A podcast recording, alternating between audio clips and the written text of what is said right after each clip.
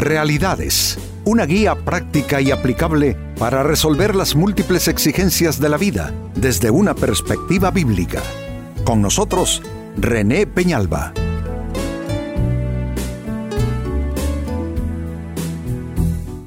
Amigos de Realidades, sean todos bienvenidos. Para esta ocasión nuestro tema, secretos bien guardados. Los secretos en el ser humano, por lo general, amigos, tienen que ver con eh, experiencias negativas, desagradables, malas decisiones, eh, malas elecciones de vida, a estar en una situación en la cual no debimos estar. Y todas esas eh, experiencias quedan como especies de, manchas en nuestra conciencia y los eh, vamos colocando en un cajón donde nadie más que nosotros tiene la llave y tiene acceso. Porque los recuerdos por lo general tienen un, un, elemento y es que nos, nos produce vergüenza, incomodidad. Nadie quiere que los demás conozcan sus secretos y la verdad es que muy pocas personas están dispuestos a compartir sus secretos. Incluso hay quienes ni siquiera han tenido la libertad de traerlos delante de Dios, lo cual es muy necesario. Porque si bien es cierto quizá no tengamos la libertad de compartirlos con otras personas, con Dios sí es necesario para liberarse la persona de esa carga, de ese peso. Pues este es nuestro tema, secretos bien guardados.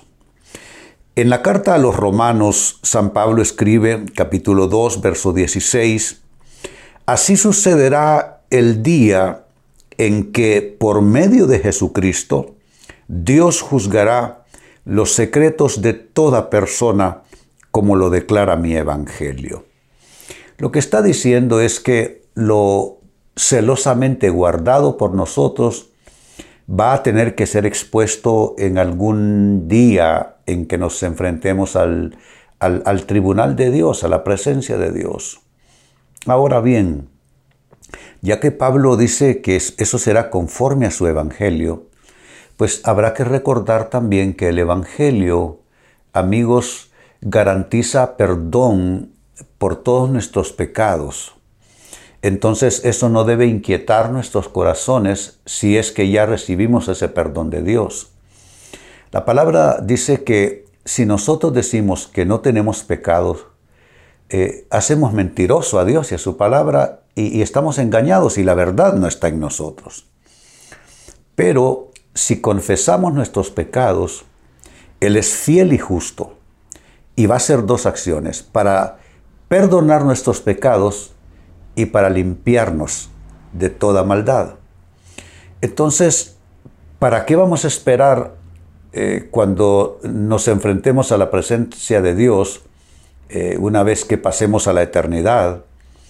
¿Por qué esperar tanto? Arreglémoslo desde esta vida presentándole a Dios todos nuestros hierros, nuestras equivocaciones de vida, nuestros pecados, y quedará como un asunto resuelto. No obstante, he de reiterar que las personas, por lo general, esas experiencias las guardamos tan celosamente que mm, puede pasarse una vida con esos secretos ahí y bueno, ese es precisamente nuestro tema, los secretos bien guardados. Pero más aún, o más allá, la pregunta con la que quiero invitarles a trabajar es con la siguiente. ¿Por qué las personas guardamos secretos? Esto para entender un poco la dinámica del ser humano, para entendernos mejor a nosotros mismos porque no todo el mundo tiene suficiente discernimiento acerca de sí mismo, no todo el mundo tiene la suficiente capacidad de percepción de cómo es que está mm, su condición interior. Así es que la interrogante es importante y puede ser de gran ayuda. ¿Por qué las personas guardamos secretos? Atención a la primera, respuesta, primera respuesta. Por experiencias vergonzosas que alguna vez tuvimos. Por esa razón, las personas guardamos secretos.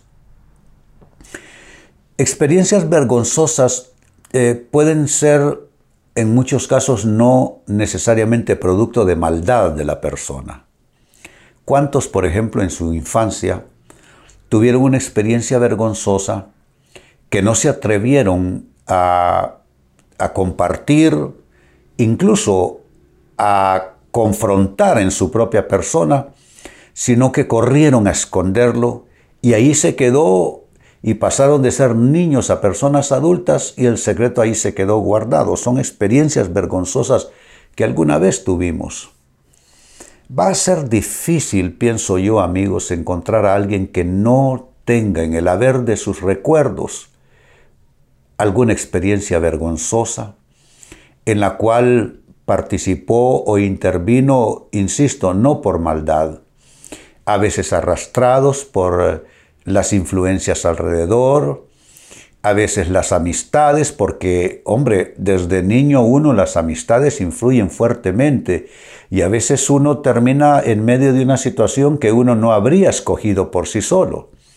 Y eso pasa en la infancia, eso pasa en la adolescencia, pasa en la vida de joven adulto, incluso pasa en la vida de personas mayores. Son experiencias vergonzosas.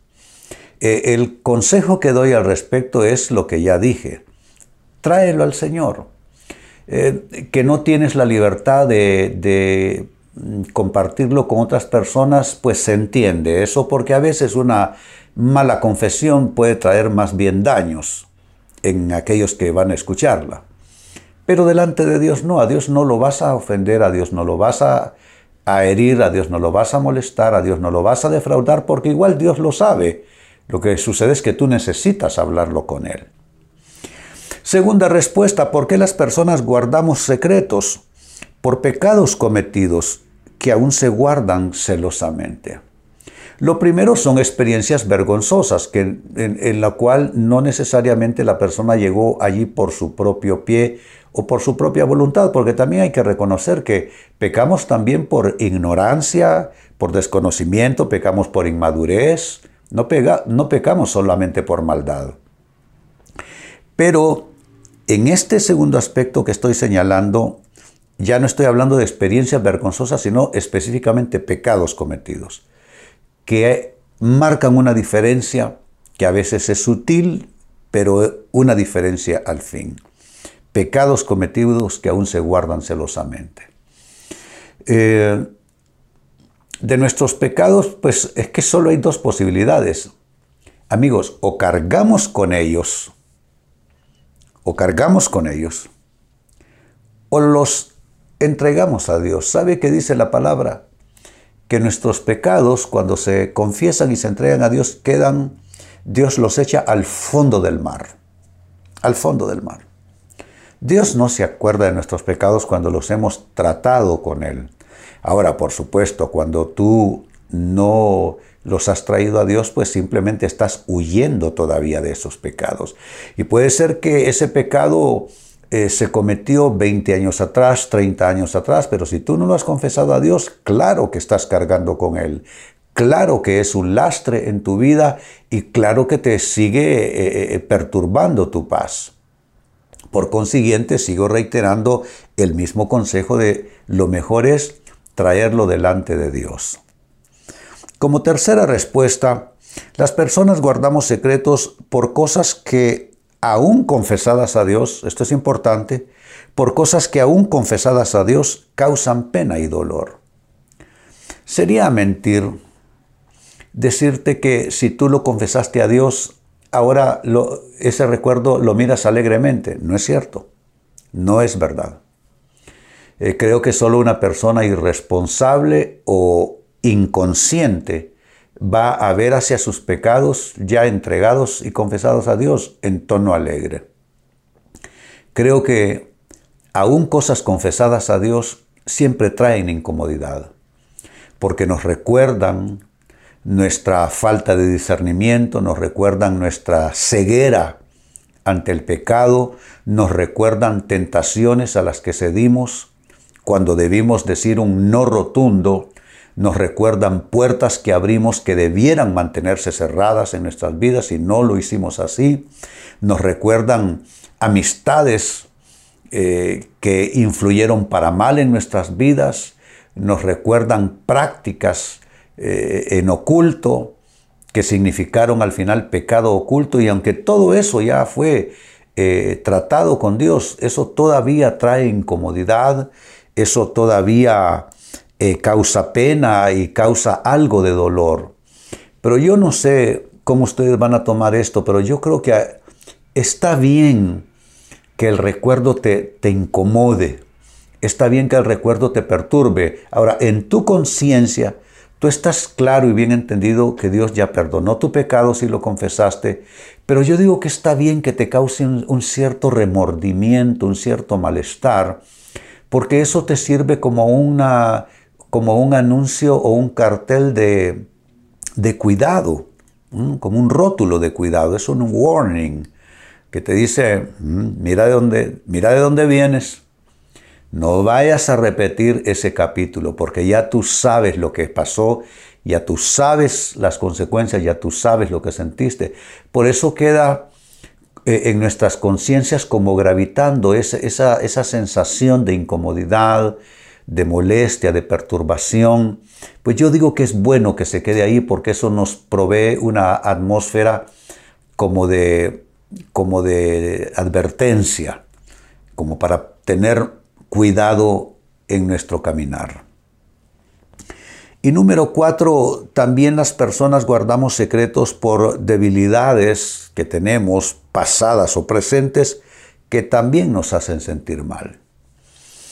Una cosa es algún pecado que está allá registrado en nuestra historia, en algún momento de nuestro pasado, pero otra cosa son las tentaciones actuales. Pueden ser pasadas, pero pueden ser presentes también.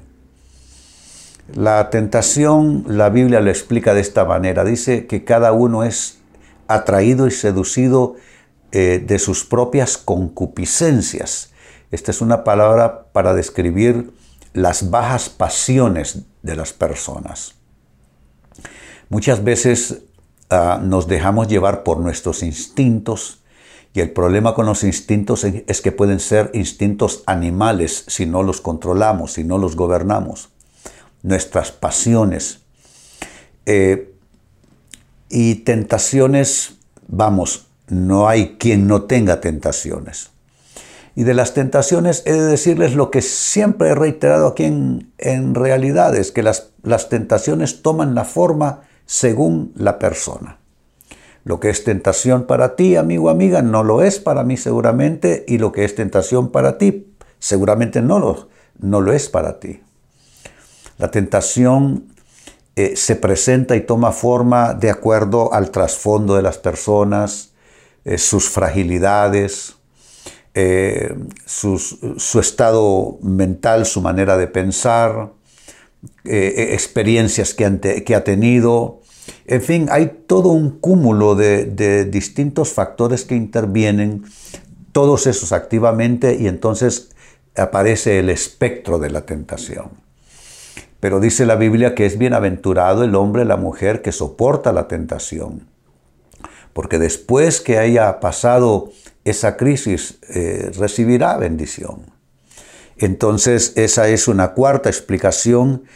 Debilidades pasadas o presentes que nos hacen sentir mal. Eso hace que guardemos esa tentación, esa tendencia, esa inclinación como un secreto celosamente guardado en nuestras vidas. Volviendo al texto bíblico, leímos Romanos 2, verso 16, reiteramos esa lectura. Así sucederá el día en que por medio de Jesucristo Dios juzgará los secretos de toda persona, como lo declara mi Evangelio.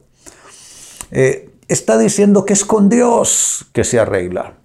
No es evadiendo, no es escondiendo, porque podemos esconderlo de las demás personas y ellos nunca darse cuenta. nunca saberlo, nunca tener acceso a ese conocimiento.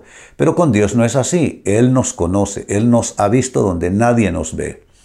Eh, pero no es suficiente. Hay que traerlo delante de Él. Eh, limpiemos el vaso de nuestras vidas, confesémosle a Él. Pero si vamos a confesarle a Dios, hablemos, hablemos llamando a cada cosa por su nombre.